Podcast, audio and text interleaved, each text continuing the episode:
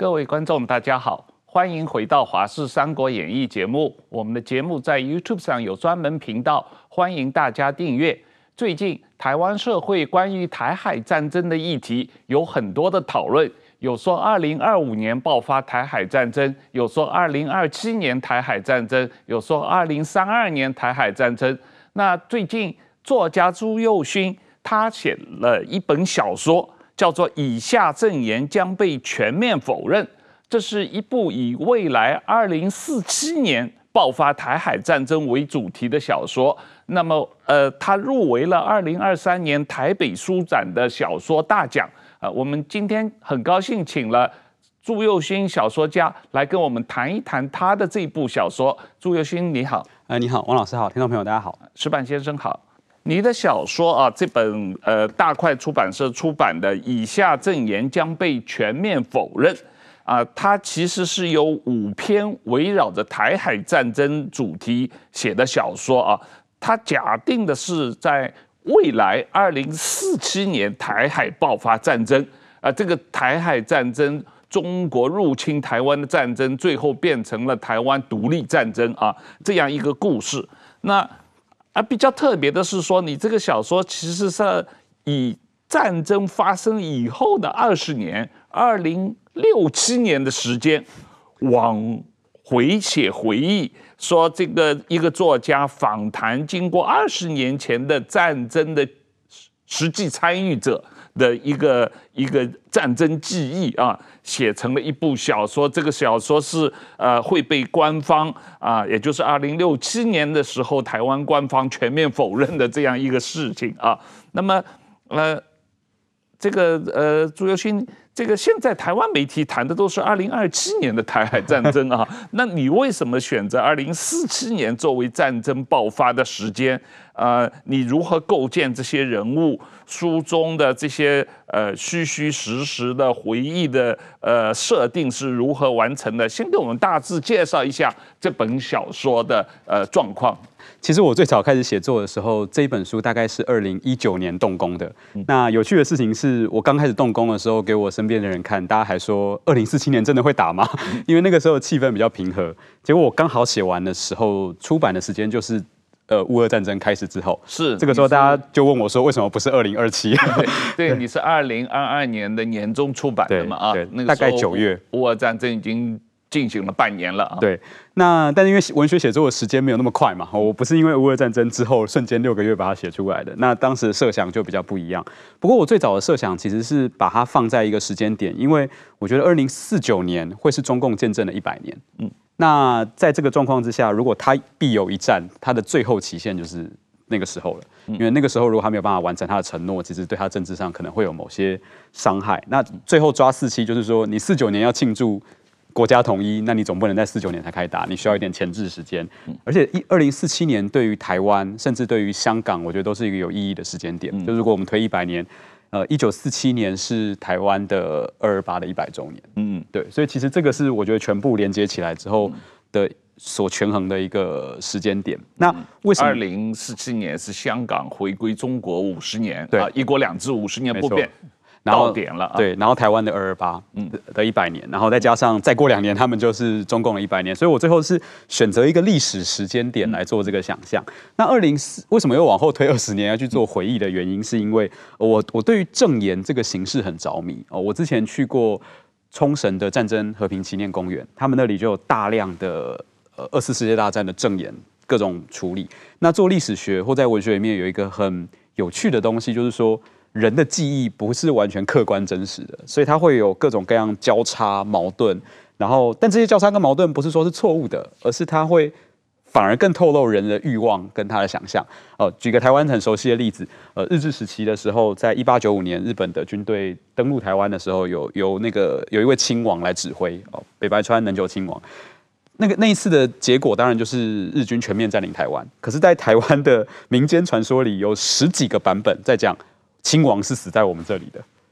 全部都是假的，没有一个是真的。可是这些假的就反射了当时人面对战争的欲望，所以我觉得我这个形式有点向这个历史致敬，就是说从过历史过了二十年之后，大家开始记忆模糊了，开始有各种讲法了。哎，我们来谈谈说，在不同的角落下，我们怎么回回回头去回顾这场战争？这样，对，嗯，对，这个历史记忆是一个很大的问题啊。石板先生，我看你最近有谈到这个安倍晋三卸任以后做了一年的这个访谈，对对对，他是马上回忆他。嗯，当首相时候发生的事情了。对对，这这个就是说，这这个安倍的这个回忆，确实是我觉得是蛮蛮蛮新颖的。因为我们过去看历史人物的回忆录，都是在他卸任多年以后嘛，然后当当他不忙了嘛，就是说自己在可以慢慢写嘛。那个时候有几个，就是一个是当事，一个是自己记忆开始模糊了，另外一个呢，因为他不是当权者了，所以很多资料都看不到。嗯嗯。对不对？那个偶尔把资料拿回家去会被美国 被查嘛，所以说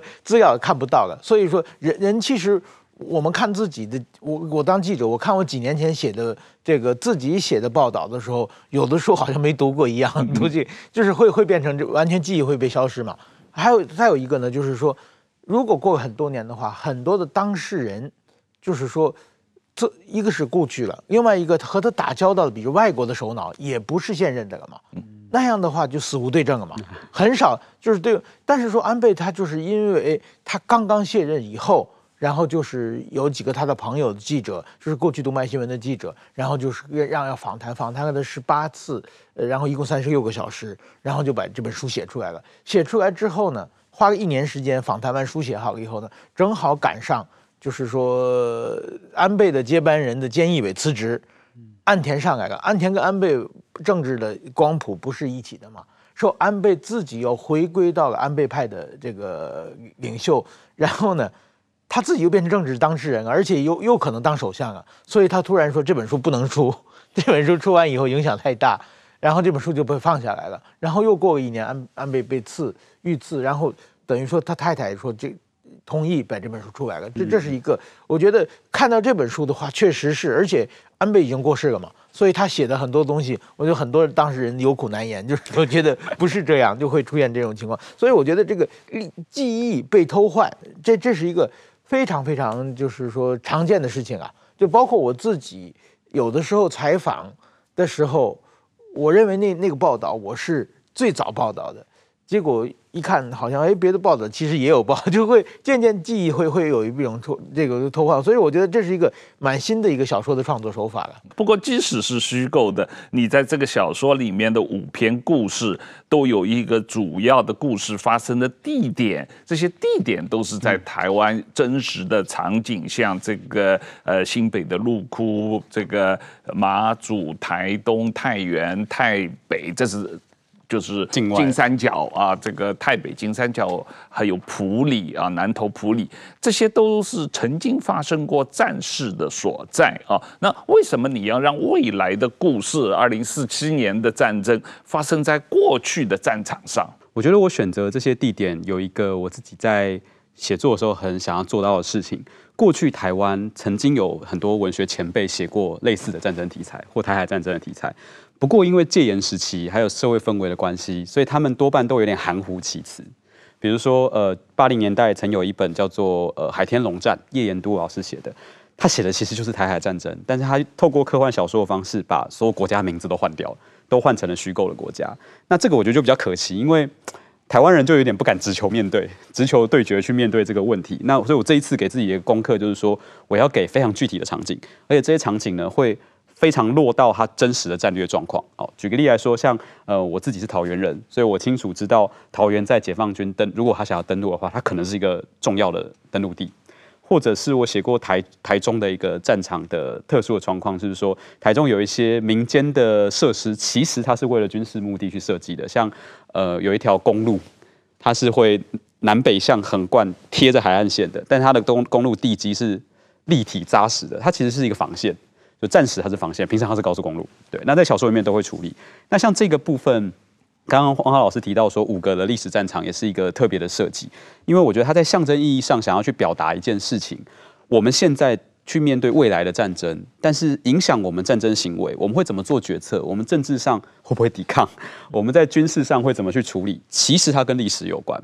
就是它是个历史轨迹。比如说，呃，我举个很当代的例子，最近大家都在处理民团。跟民间的民房、黑熊学院啊这些东西。可是你会发现，台湾的民房一直停留在一个自我保护的层次，就是说，哎，教你怎么在战争中生存，教你怎么样去跟你的邻居形成一个组织，但很少会真的进进步到，呃，不不要说进步好了，很少会发展到像美国一样，真的有民间的武装组织这个程度。其实它就是一个历史的遗留，因为在过去的台湾省级或是蓝绿分裂的历史上，没有任何一个执政党敢把武器发给所有人。你怎么知道拿到武器的人会不会背叛你？这个其实是历史造造成的，不是我们没有能力，我们是被文化跟历史牵制的。所以我在这边使用的这些点，其实或多或少都要去呼应这个过去的战争历史对我们造成的影响。我举个例子，像最后一篇我们放在普里，嗯。普里的它历史点就跟我们最近的日期会有关了，因为它是二二八事件当中最惨烈的一个事件之一，它是二七是二七部队最后的战场这样子。那所以我在普里这边的这场这篇小说放置的是一个解放军伞兵不小心掉到普里，然后造成了一个在这个宁静的小镇开始展开一场大屠杀。对，那这个这个状况其实就是在呼应二二二八嘛，因为二七部队也是一个军队名的的一个屠杀事件，所以。我们在这里里面的人所做的所有行动，乃至于最后他们决定说要呃建一个庙来抚慰所有阵亡的士兵跟被屠杀的居民什么的，这都回到台湾文化去处理伤痛的一个逻辑。对，这个这个东西是我在战争处理战争的故事里面想要去处理的，就是战争的故事不是只有。打的那一瞬间，不是只有开炮的那一瞬间，其实它前面会有很多事，它后面也会有很多事。那在这个框架里面，我们可以更完整的去思考说，哦，原来战争会这个样子。这是我写这个小说最核心的一个起心动念要处理的问题，就是说，我们我们不能一直停留在飞机大炮，就战争的人文层面，战争的社会跟文化层面，其实会很大程度影响我们怎么去抵抗，或者我们抵抗之后会怎么样。的一个历程，这样。这个普里，我也是这一篇，我也印象深刻，因为我太太是普里人，啊，普里出生，所以我常去普里。这个对普里这个小镇也是很有印象啊。不过这个呃，你你挑选普里作为你整个小说最后一一章的这个故事，也是很有深意的啊。不过我个人对于你小说第一章这个。台湾人民解放阵线备忘录 有有很大的兴趣啊，因为他这个是讲的是这个在台湾的第五纵队怎么样这个准备跟登陆的解放军的这个内内应啊，然后呃，但是他们呃根据北京的指示做了很多事情，可是后来发觉整个军事形势完全出乎他们的意料，最后就。退却到了新北的陆窟这个呃这个山中啊，但这个故事当然跟一九五零年代中共台湾省工作委员会陆窟事件是有一些对照的一些影子在里面啊，呃，但是呃，我我我比较在意的是一个相对来说政治性的问题。实际上这个问题我们在姚文智来上我们的节目谈他的这个《油麻沟十五号》的时候也谈过这个问题，就是呃。当时陆窟事件里面，很多人是真的参加了共产党，对，而这些人他们真的是暴动啊，对台湾的安国安当时是有重大威胁的，所以这些人是不是该镇压啊？那另一方面，因为现在转型正义的关系，也为当年陆窟事件的受害者平反，呃，那这样的话，会不会对现在的年轻人造成一种认知上的混淆？就是说，这种争议到二零四七年台海爆发战争的时候，是不是真的能够解决啊？嗯，这个这个问题，我觉得实际上是，嗯，大家对于如果爆发台海战争，台湾人的认同问题是一个很大的不确定嘛。对，我觉得这个确实是我写这篇小说，而且把它放在第一篇的最核心的原因。当然，如果真的到了爆发战争的时候，有这样的组织存在，它是应该也一定会被镇压的，因为在战争是一个特别情形，它没有办法再跟你去讲什么平常的多元开放这件事，它是个危机状态。但我，把它放在二零四七年，然后我们一个往未来看的角度来说，我其实想要处理的就是这个问题：是我们能不能不要走到镇压这一步？就是我们能不能在这样的组织真的成型、真的必须镇压之前，就把它化解掉？那这个化解的核心，其实是我想要处理的，就是说。呃，我们现在所知的第五纵队很多是被金钱收买的，可是这个会回到这个小说的核心概念，就是说，为什么买？为什么中共买得动？为什么他愿意被收买？其实背后有一个文化因素是，如果他真心相信某些跟我们的社会价值观不合的事，他真心相信社会主义祖国竟然比较好，他真心相信中共会是一个比较，老师用的词亲信的状况的时候，他的收买就变得很容易了。所以，我们真正的防御会在文化跟心理层面。如果说台湾的经过某些社会沟通，或是像这样的作品，我们不断讨论，让大家知道说事情真的不是你相信的那个样子的时候。这个收买难度就会提高，那我们就不需要走到镇压，就是在前期可能就不会连这个组织的发生都不会有。好，那但是我我我在这边还是写了一个这样的例子，就是说我们假设一个情形，反正它是小说嘛，我们假设一个情形是，如果这个认同问题没有化解会怎么样？其实这一群人在故事里面，他并不是我们现在所知道的那种很 low 的、很容易被收买的第五纵队，他们是。是比较像是台湾以前左派知识分子，而且是特别是很少部分的一批左派哦，左统的呃这个知识分子的遗留，对，所以他在小说里面，这个大家如果有兴趣阅读的话，可以注意到我所使用的一些典故跟符号，它其实都是像呃陈映真那个年代哦，以前左派作家陈映真那个年代，他们所建立的一些文化符嘛，那他们他们的他们跟陆哭的那一群人，也真的有某种思想上的血缘关系，所以我觉得最最困难的事情。并不是面对一群被金钱收买的人，最困难的事情是面对一群在思想上已经跟对方融为一体的人。这点我觉得是台湾现在我们讲资讯战只是资讯层面，但资讯洗多了会变成思想，那这个思想才才危险啊！这样吼，那这个东西为什么这一群所谓的左统哦或所谓的红统，好像在台湾的？政治的场域中已经慢慢销声匿迹了，它不再有一个代表性的政党，它也不是有那么像当年一样是社运圈或知识分子的主流。可是我觉得他的论述仍然存在。我举个很简单的例子哦，在呃前几年我看到呃欧洲有一些比较左派的白人以及国民党的部分党员，他有一种论述是说。为什么中共的发展历程是优于西方的？他们有一个特别的论点是，西方的发展历程是透过殖民其他国家而而达成的，而中国没有。但我们听到这个话，我第一反应就是，不是啊，中国没有殖民其他国家，可是他奴役自己的人民啊，就是他是内部的，他不是对外的。但是这个本质上都是对人的残害，你不能说这样子中国就一定优于西方。那这个论点当然有问题。可是我看到这个论点的时候，我的第一个反应是，天哪！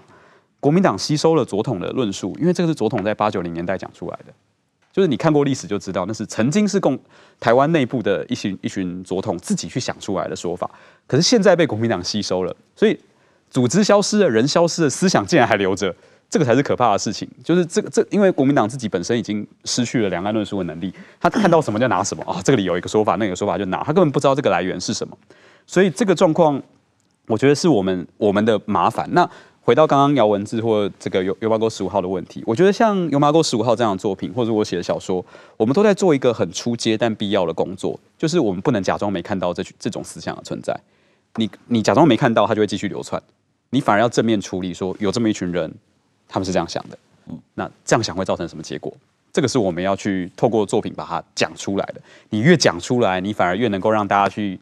分辨说。我们真的要接受这种东西吗？我们真的要接受这种想法吗？对，不讲他就一直在底下隐隐的发作，我觉得反而更危险。这个呃，矢板先生你也知道正正大呃长期的追踪，每年有做对于台湾人认同的这个民调嘛啊，你认为自己是台湾人，你为认为自己又是中国人又是台湾人，你认为自己是中国人，那所谓你认为自己是中国人的这一批人。从一九九零年代初的这个民调开始，可能占百分之五十，现在降到只有百分之十了啊！但是还是有百分之十。然然后你认为自己又是台湾人又是中国人的这个比例也在逐年下降。那你认为自己是台湾人的这比例是逐年上升嘛？但现在可能有占将近三分之二了啊！但是。这个所谓呃认同问题，你认为自己是中国人的这个认同问题，还是台湾社会一个很重要的问题嘛？啊，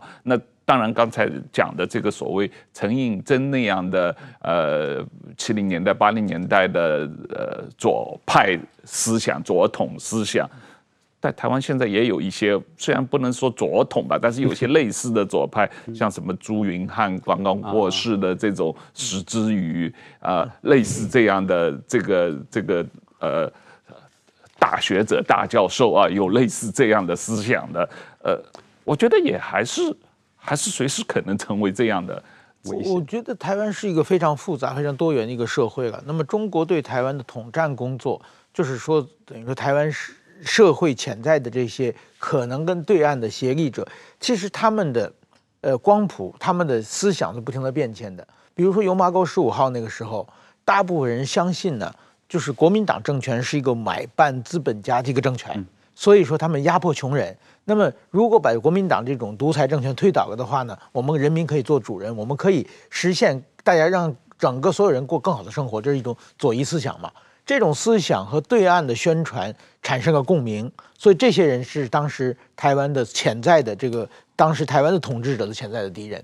那么后来呢，就变成了我觉得就是，当时就是一九九五年闰八月那个那本书嘛，那本书是未来书。那本书当时我在中国的时候，就是在中国影响也非常大。嗯，但是那个时候，这个其实左与其说左派思想，不如说。等于说，台湾的国民党内的本土派，李登辉为首的本土派开始抬头了嘛？大家觉得这帮人台湾人要台独了。那么当时台湾的统治阶级，特别是军队，掌握在外来政权手里嘛？他们这种危机感，他觉得我们中国人要在一起，不能让这些人独立出去。其实那个时候左翼思想已经没有了，基本上没有。但是说他们是从这个国家认同的一个大的概念来造成的这这种双两岸之间的共鸣。那么今天，我觉得在台湾更多是利益，就是我不买你的凤梨，我不买你的石斑鱼，对不对？你要不跟我好的话，你就穷；那样你跟我好的话，你可以发大财。这前几年那个就是说是什么人进来货出去，他高雄发大财嘛。这个逻辑就是他既没有这个共产主义思想、左翼思想啊，又没有这个这个亲情啊，这个。呃，中华民族这个就是变成怎么能赚钱嘛？那中国确实是有钱。那么从从这个逻辑在不停的转换，我觉得这个呃，二零二四七年到底是怎么样？因为一九九五年闰八月我读那本书的时候，我不可能，我完全不能想象到二十多年以后整个会变成这么一个状况嘛。当时我想象可能是二十多年之后，台湾的军头还是那些就是说心系祖国的华自称华夏子孙那些人嘛，就是啊。在多少年以后，我们完全想不到。但是在台湾社会，只要人的社会，一定会有一群自认为不受受到不公平待遇的一群人嘛。他们会在这个各种竞争上失败掉的，原因有很多。但是他认为这个社会不公正、不公平、不公正嘛。这个时候，如果现在自己上面这个政权有一个强大的挑战者，就是要把你推翻秩序的话，这些人觉得，哎，那他们那边可能提供的东西会更好。就是这个，我觉得这种事事情是不能消失的。但是说呢，对岸呢，其实他是谎言嘛，他他自己做的更不好嘛，嗯，对不对？但是他通过认知作战，就是当时的社会矛盾是什么？当时跟对岸产生共鸣的这些人的理由是什么？我们现在还无法想象。但是是一定会有这些人的。但是这些人的话，他们竟然就是说认为战争是好的，这个思想，我觉得是一种被洗脑的状态嘛。所以这这个要把这些东西剖析出来，我觉得是非常非常重要的。所以说，我觉得这本就是过去的，像一九九五年闰闰八月开始，台海未来的战争小说，都是说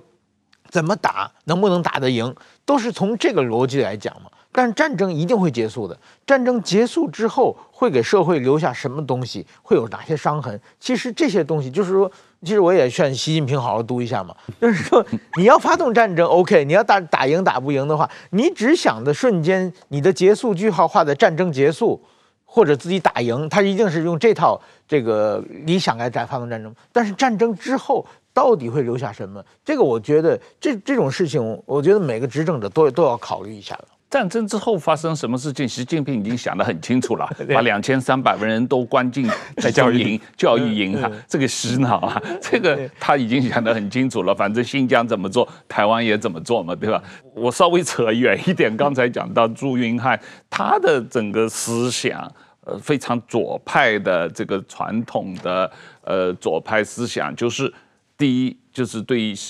西方自由民主制度的批判，特别是以美论啊。嗯、那第二，对于中国的这个崛起，啊、呃，一方面是民族主义，另一方面也对中国的专制主义或者新权威主义的崇拜，认为这个是非常好的，因为它。高效率，可以让经济快速增长啊。这样的思想，某种意义上跟一九五零年代的台湾的一九四零年代台湾这个左派思想，我觉得是有一脉相承的这个关联的。你你觉得呢？对，但是我自己觉得最困惑的事情是，真正的左派怎么可能接受这样的奇怪的状态呢？就是我我念书的时候，我们学到的左派在乎的还是基本的平等。他们如果对西方的自由民主有批评，是因为他们会认为西方自由民主只有形式上平等，但经济上并不平等。可是你现在看现在的中国经济有平等吗？差多了吧？就是它的经济的平等的程度远远超过，呃，远远低于台湾啊。对啊，那台湾的不管最低工资的防线也好，或者是我们的分配，虽然我们也有我们贫富差距问题，但跟中国的上海与农村比起来，那是天壤之别啊！那个完全不是同一件事，所以。我觉得最对我来说最核心的是，这些人他他是选择性的左派，他也不是真正的左派。就是说，你真正的左派，你应当也会对中国现在的体制跟做法有某种程度的批评。可是因为你把民族的认同或者刚刚石板老师说的利益的这个交换放在前面的时候，哎，我觉得左派在这边非常倒霉啊，真的被被袭用了这个奇怪的名号，然后。被迫好像好像说你你不喜欢资本主义，你就只能跟这样子的国家站在一起。我觉得这其实也是不对的，因为我有认识知道一些左派的前辈跟知识分子，他们的风骨也是很强烈的。我甚至有听过一个说法，我认为说，呃，在台湾的左派，另外一批人认为说，台湾其实应当要独立才能实才有机会实现左派的理想，因为你你台湾保持独立，你才能够在这块土地上实行你想象的经济平等的政策。嗯，你连这个政府都守不住，你哪里来的经济平等？可言，那那当然更没有左派可言。嗯，我觉得在日本的逻辑里边观察台湾政治，像蔡英文、赖清德他们都是左派了。对对对，对啊，就支持同婚嘛，然后废核嘛，反核核嘛，核发电嘛，然后要废除死刑嘛，这个环保嘛，重视环保话题嘛，这都是日本左派干的事情啊，对，对不对？反而说是，就是说，这对岸呢是原始的最资本主义、最保守派的，就是重商嘛。只只只追求经济利益嘛，所以说我觉得台湾是很扭曲的一一个状况。出现这这个是因为台湾特殊的历史定位形成的，所以说真的真的在在日本来说，台湾现在绝对是左派当政，而且是非常左派的一个 一这个政党。你如果按照这个西方民主国家的左右分别的话，那确实台湾民进党是左派，国民党是右派。对，呃，但是台湾的右派的国民党很爱共产党，然后左派的民进党很恨共产党。那也许可能这个也是一个比较特殊的现象啊。不过你。这个小说里面另外一章我特别有兴趣的，呃，就是南方的消息啊。这个里面呃参考了一九九六年台海危机时候刘连坤的谍报案，嗯，这样一个影子，然后人物转换成太北孤军啊，我不知道是礼仪部队的后裔啊，怎么样？因为我。自己有去过梅红颂那个地方，这个呃泰北去去去旅游，也去过金三角，爬过山上去看过他们那里做的这个云南太北菜，非常的好吃啊。这个呃，那那这个故事里面有讲到这个呃太北孤军的后裔成为呃。两边的领导人的政治幕僚，一边当这个中国领导人的幕僚，一边当台湾领导人的幕僚。然后他们提前知道中国因为内部政争的原因要发动对外战争啊。但是你这个小说里面想象的情景，就是当时的二零四七年时候的台湾总统啊，这小说里面用的一个名字蒋志一，他的决断是说，呃，为了要欺敌。啊，所以要同时隐瞒这个中共可能很快要打进来的这个消息，台湾人民实际上大多数人民是不知道的。但是用这种战争的极端暴力，促使台湾人呃团结起来，最后实现民族解放或者民族独立的一个总体战争下的动员准备啊。那么本来台湾有可能是。阻绝中共军队登陆，减少伤亡，但是选择诱敌深入，给共军一个毁灭性的打击啊，以换取台湾的独立的这个这个空间。呃，你你这个小说实际上是去年年中出版的啊，因为你说你实际上前后写了两年多，可是我看你刚才讲的这个当时你想象的这个二零四七年台湾总统的这个战略战术，跟最近我们请的呃李喜明前总长来跟我们上我们的节目讨论的总体防卫构想，有很多类似的地方。我不知道你那个想象是怎么来的，你跟他有过交流吗？哦，没有没有。不过他的书或他的作品，我们是一定会参考。就是其实我觉得，因为李喜明总长他的构想也不是凭空出现，他担任过以前就担任过参谋总参谋总长嘛，所以我在收集资料的过程中，我的想象是尽量希望贴着现实，然后我会把不同版本的演习啊、兵推啊、过去的这些资料，想办法汇整出一个我觉得在现实中有可能发生的一个事情，所以。其实老实说，台湾的局面地形跟中国的局势，我们大概就是这个状况，所以我们能够想出的合理的解法，大概都差不多。因为我一开始就先删除了一些很科幻跟很莫名其妙的想象，像以前都会有人说什么万箭齐发，呃，万船齐发。或者说什么用货柜载解放军到台湾的机场登陆啊，呃，空降啊，这其实都是在战略上不可行的。所以我试着去写到两边都在一个比较理智的状态下，他可能会做出什么决定。那当然，小说有小说自己的政治走向跟戏剧安排。像刚刚呃汪浩老师谈到就是诱敌深入这件事情，这其实就是一个政治决断。那我透过这个来想要去讲一件事情，就是所有选择都是有代价的。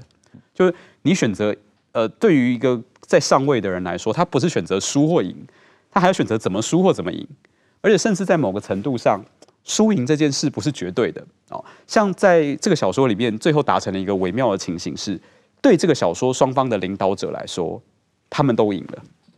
就是呃，台湾守住了，他独立了，他赢了。对中国那边来说，他政变斗赢了，所以他也赢了，他把他的政敌拿掉。那这个不是大家想象的零和游戏，就是一方赢一定另外一方就输。所以我觉得这个是战争很很奇妙的一个地方，不是说国家的总体利益就等于政治人物的利益。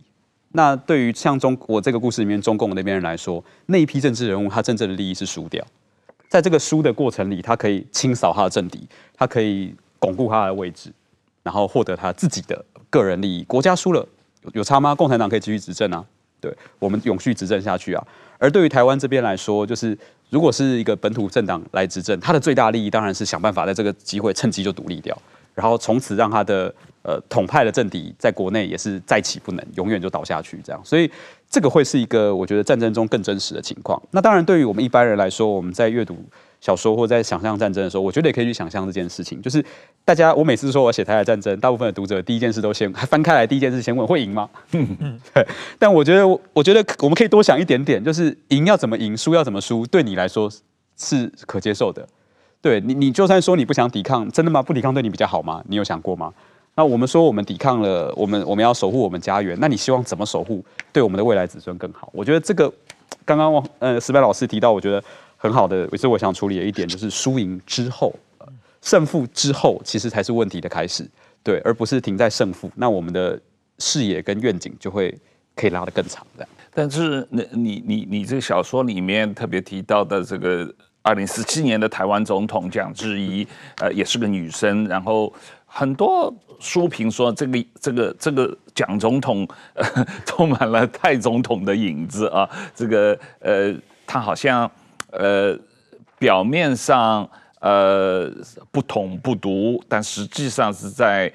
压制华水的推进台独的稳健路线啊。然后暂时他又可以成为另一个乌克兰的总统泽伦斯基的模样，争取国际支持，动员全台啊，通过新媒体来反过来进行认知作战，然后把中国的统一战争啊转变为台湾的独立战争啊。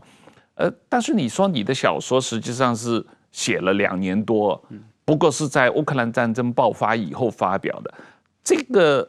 这个影子，这个这个所谓讲质疑的这个总统的影子，是有受到乌克兰战争的影响吗？其实我设定之前的时候，乌克兰战争还没有爆发，但。我看到乌克兰战争的时候，我自己心里觉得有一点点庆幸巧合，对，庆幸是说，就是我的想象没有太离谱，就是果然这样子的状态，或者是果然这样子的政治形态，是小国对抗大国的武器。就是说，我觉得台湾跟乌克兰有一个共同点，我们都是没有办法真正的说，哎，我爱怎样就怎样的一个小国，我没办法很任性。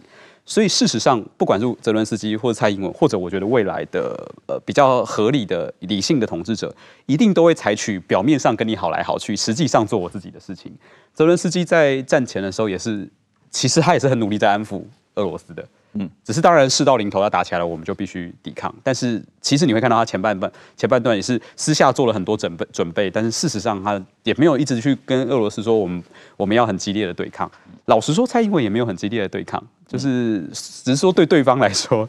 不投降就是激烈对抗，所以所以这个尺度不一样。那所以我，我我倒不是以蔡英文或者是泽伦斯基为蓝本，而是我心目中觉得想象理想的能够掌舵的台湾的领导者，应当要有这样的特质，就是说你能够分得清楚什么时候是口舌之快。嗯，你不要去多做这个调，多做这个进一步的计划。但你也知道，说我不是说后退就没事了，我还要做很多很多的防备。我觉得在台湾历史上，我们已经过去的总统，我们已经看到很多不同路线的实验了。其实大家只要稍微回想一下，就知道，呃，像有一些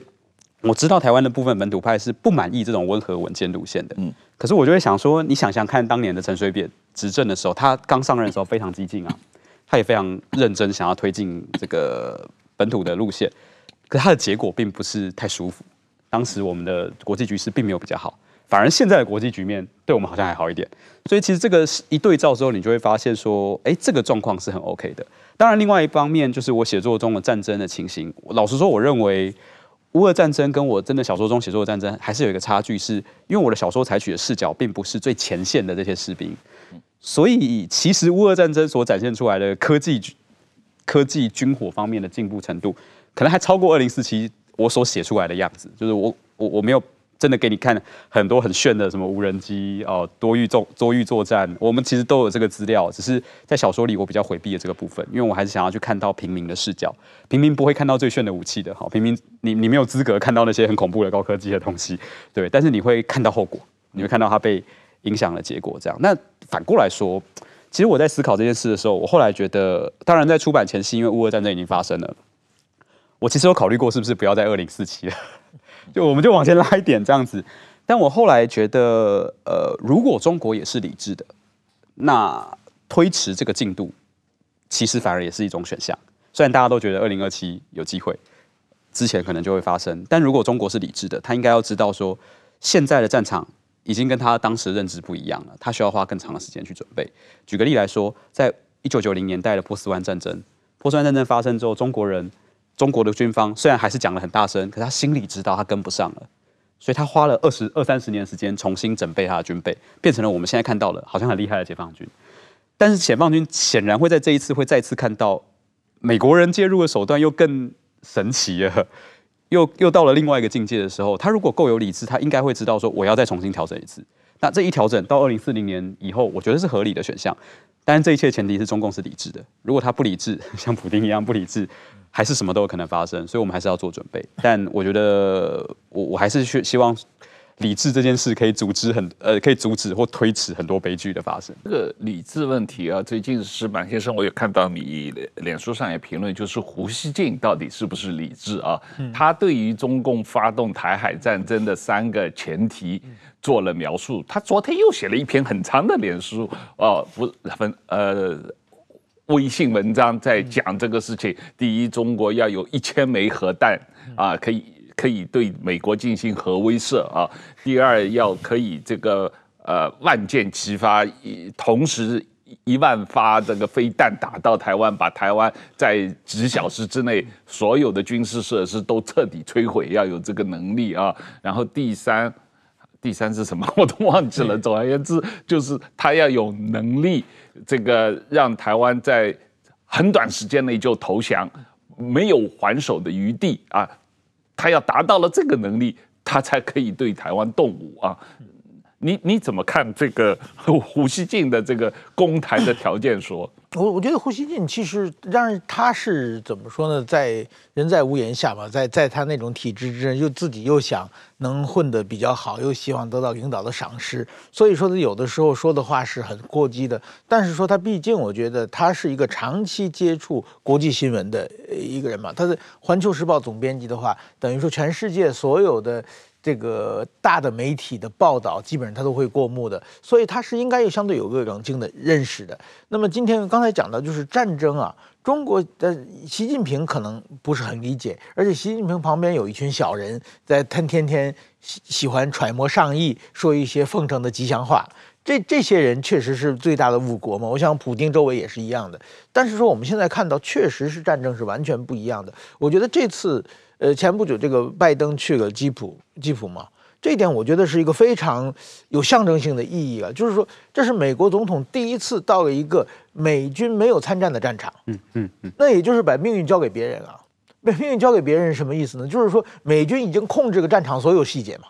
他知道是绝对安全嘛。因为如果如果这个拜登被抓走，那就是成个天大的笑话，干嘛？但是说他可以控制，就是说这场战争美军没有参战。但是实际上，美国美是是美国的战争啊，美军没有参战，但是他他可以完全控制这战场，知道所有的细节，他认为这是安全的。那么我想也是一一样的嘛，就是说现在的战争已经造成我不参战我就可以控制了，嗯，呃的的状态了。所以所以说，我觉得这一点的话，我可能对这个中国的解放军可能又是一个新的认知了。我那次我过去，您刚才讲到那个九十年代湾岸战争嘛。那个有有人是比喻，我觉得很有意思。他就是说，呃，中国的正在修那个木木头的车嘛，那个诸葛亮那个车嘛，然后修完以后修了一个非常圆的轱辘，然后把他儿子叫过来，你看我这轱辘修的好不好？然后旁边跑过一辆法拉利。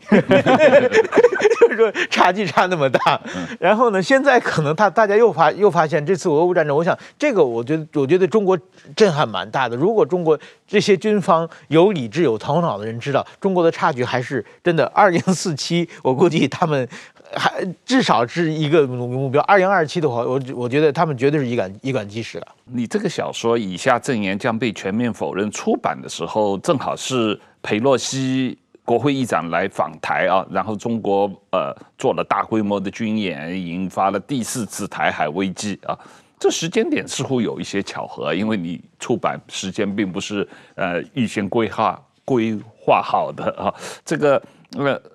但是中国军演后不久啊，台湾一个著名的作家龙应台就说：“不管你说什么，我反战啊。”这这这句话当然从绝对的道德上是没错，因为所有人都反战啊。可是他并没有办法帮助台湾解决问题、解除受到的威胁，因为实际上中共实际上并不在乎道德啊。那作为你，你是另外一个作家，年轻作家的龙应台，当然是可能是你呃这个呃前辈啊，那个。你你为什么要思索战争、写作战争？我其实为什么会写这样的作品，开始想要做这件事，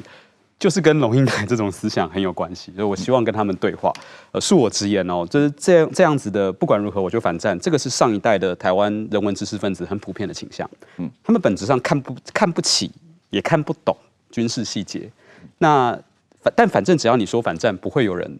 斥责你，你就道德上会正确。但我觉得这是一种思想上的懒惰，就是你真的去思考细节，你真的去进入这个状况，你才有资格去说我要做什么来达成反战的功能，而不是我喊一声反战，那谁去反？你们自己去反。嗯，你要做什么能够制止战争？是防止战争？对，而不是啊，我你说反就反，那人家人 人家是一个这么大的国家，难道他就会听你的吗？那他不听你的怎么办？你两手一摊说我已经反了，那我觉得这是真的是一种思想上的懒惰。那。所以我在写这个小说的时候，会在乎很多细节，很在乎很多效应。这样，那这个东西其实我觉得，事实上在现代的局面，而且在台湾的局面上，你最反战的方式就是你做好所有战争准备。嗯，你做好准备，基本上才能够大幅度的降低战争的发生。那呃，像前几年前几个礼拜有一个大家台湾在讨论的问题，就是我们跟美国要买火山布雷车嘛。嗯。那这个这个事情就被炒作成说，你要被台湾把台湾做成地雷岛，你是不是要怎么样？我觉得这个就是你看，果然社会大众并不是很清楚细节，所以他才会遇到这种情形。其实对我来说，这是一个很好的减低策风险的一个减低战争风险的一个策略啊。嗯，你买的你如果用的是呃，在战争之前你是一定会买地雷的。嗯，首先你要知道这个前提，然后你才会知道说，OK，那我们在买地雷的选项中，我们要选择比较好处理的哦，效率比较好。事后的失效啊，什么功能也比较环保的。嗯，其实火山布雷车你要这么说话，对我来说是更接近反战理想的一个装备，比起传统地雷好多了，嗯、好得多了。对，那这个东西就是我们过往的台台湾的舆论跟人人文知识分子讨论的太少，知道的太少，所以才会很轻易的就被龙应台这样奇怪的言论带走。不然的话，我们应该要在这里知道说，OK，对，没错，这个这个做法其实才是对的哦，这个做法其实才是一个反战的方向啊、呃。这个反战是用一种很奇特的形式告诉你，我们在外交上做了很多努力，我们在。战争中，呃，我们在军备上，我们甚至在训练上、概念上做了很多贺阻之后，哎，最后战争就不会发生了。这个，这个其实在国际关系上就是这样嘛。哦，冷战时期，美苏两大国家最害怕的是什么？是核武威胁，所以他们做了非常多准备。最终什么都发生了，就是没有发生核战。嗯，我觉得台台台湾应该可以从这里汲取某种教训。当我们认真的去做台海战争的准备之后，我们希望达成的后果，反而应该是。最终没有台海战争，嗯，对，但这个前提是我们做好准备了。呃，我的理解，这个火山布雷车它它有几个特点。第一，它这个是对付装甲车，不是对付人的，人站在上面不会爆炸，太轻了啊，啊。第二就是说，它大概整个布雷只要几小时，所以很确定中共装甲车在哪里登陆，你在这之前马上布雷还来得及啊。那第三一个就是事后。你要它可以自动引爆，要把它清除清理是很容易的一件事情，不会像这个以前什么柬埔寨这个地雷留了好几十年还在不断的清理这种状态啊，呃，不过就是说，呃，那些所谓的台湾和平主义者或者他反对布雷的说法，他们可能确实对这个地雷的特性不太了解啊，呃呃。不过我我我觉得这个刚才你谈到你想要跟老一辈的作家龙应台他们的这个对话啊，我不知道他愿不愿意跟你对话，但是你是呃今年才三十四岁嘛，这个年轻一代的呃出生于桃园，但是是所谓外省第二代的天然独啊，这个现在台湾很多年轻人这个在台湾出生的第二代、第三代、第四代都认为自己是天然独的这。这样的标签，或者有人说你是这个外省的后代，但是是天然独的这种标签，有道理吗？我自己觉得我不会很排斥外省后代这个标签啊，我个人是一半一半，就是、嗯、呃，我半山对半山啊吗？是这样吗？是这样的吗？我们偶尔韩籍，呃，就是番薯加芋头 的的这个组合，在台湾的说法是这样。那但是我的养成确实比较偏外省文化长大，那我会去处理这些。从外省的这个后裔的角度去处理很多本土的内容跟文化，其实我觉得是我们这一代的责任。就是说，对于比较本来就生存在这个地方的呃长期的本省的家族，这是他们的文化跟土地。但是对于我们这些外省人来说，我们有义务要先去试出善意，因为我觉得我们的前辈。做了太多糟糕的事情，对，这是我的立场，就是说我在为我们的前我我的长辈赎罪，为我的长辈做一些他们本来应该做而没有做的工作。但是我对于天然独这个概念其实是有一点点疑虑的，就是实际上来说，当然大多数台湾年轻人不会想跟中国统一，这个是确实是天然的不想统一，这个我觉得是没问题的。可是他是不是真的知道台湾的状况？是不是真的对于台湾的文化跟土地有所理解？我觉得这个是有存疑的，所以我之前有用过一个词，就是我觉得这这些台湾的年轻人呢，他有爱台湾的心，但没有爱台湾的知知能跟知识。就是你你你对于台湾是认同的，这个是心心态上，可是你真的知道台湾是什么样子吗？你真的知道我们这个地方的过去的风土民情？你其实有太多很很遥远的东西，甚至就算你的知识训练很好，你书念得很高。你搞不好对美国、日本的东西都比对台湾熟，对这个这个其实是台湾的一个特殊状况，所以我们在写作的时候或创作的时候，会想要回到台湾的本位思考，其实是想要跟同代人也有一个沟通，说我们一起来重新学、重新认识这块土地，重新认识一个你你你所不知道的台湾的样子。像我在这个小说里面设定了很多，我一开始有说过设定很多具体的战争场景，那很多读者我很高兴的一点，就很多读者的对我的回应就是说。哎，他看到他家在那附近，有点害怕。呃，我写桃园，我写台中，我写高雄，我甚至写到台东。哎，原来我们会这样被卷入战争，但是这就是代表我们开始认识这块土地的特殊样态啊。对，为什么它有这样的内容？所以我觉得站在这样的立场跟主意，我希望可以对我们的同代人、我们的长辈都有更多这样的沟通。矢板先生，你对于像这个朱友勋这样的 年轻一代的作家，他的这些想法？你你听到会不会有点惊讶？那我我觉得确实，就刚才讲到龙应台了。我觉得像这种就是反战思想，我觉得很多就是，我觉得反战思想有两种嘛。如果你在站在加害者一方，你反战，那你是英雄嘛。嗯。但如果你是被害者一方，你反战是极其不负责任的嘛。你会把自己的家人、朋友、所有人的命运去交给一个你完全不知道一个恐怖的统治者嘛。我觉得这这是完全不一样的逻辑了。但是我觉得上一代人啊，其实我觉得台湾受日本文化影响很大。我觉得那个宫崎骏的责任很大。他就是宫崎骏，他是典型的我们其实说是无脑反战嘛。因为因为日本过去是加害者嘛，然后基于战争的反省，他写过很多很多反战的动漫，但是说完全不适合不符合实际嘛。基本上，比如像《风之谷》等，就是说他那里面出现的怪兽。表面凶巴巴，一开始很凶残，实际上都有一个很柔软的心，然后都是因为小时候受家暴啊，或者有各种各样的很悲惨的故事才演成这样。你只要对他好，他就一定会对你好。基本上他是这种逻辑来编故事的。但实际上的国际政治完全不一样的，对不对？你你让一步，他会进更进一步嘛？他会把你所有的资源全部剥夺走。所以说，我觉得那一代的理想的就是通过宫崎骏的。漫画影响的这一代人，其实是一个怎么说呢？在和平这种盲目反战的一个很大的一个一个现状啊。所以我觉得现在这这些年轻人慢慢慢慢能接受现实。日本年轻人也是一样的，日本年轻人就是说喜欢宫崎骏的都是四五十岁更往上的，日本年轻人也是不喜欢他这种思想。所以我觉得渐渐渐渐这种文化还是有所改变的。这是一个年轻人，我想。认识到今天现实的残酷，我认为这是一个他们比上一代人更成熟的一个表现。嗯，确实是啊，这个 这个朱由勋，你这个希望有台湾更多的年轻人像你这样啊。当然，除了想象未来战争的状况和残酷和可能的长远的影响，也。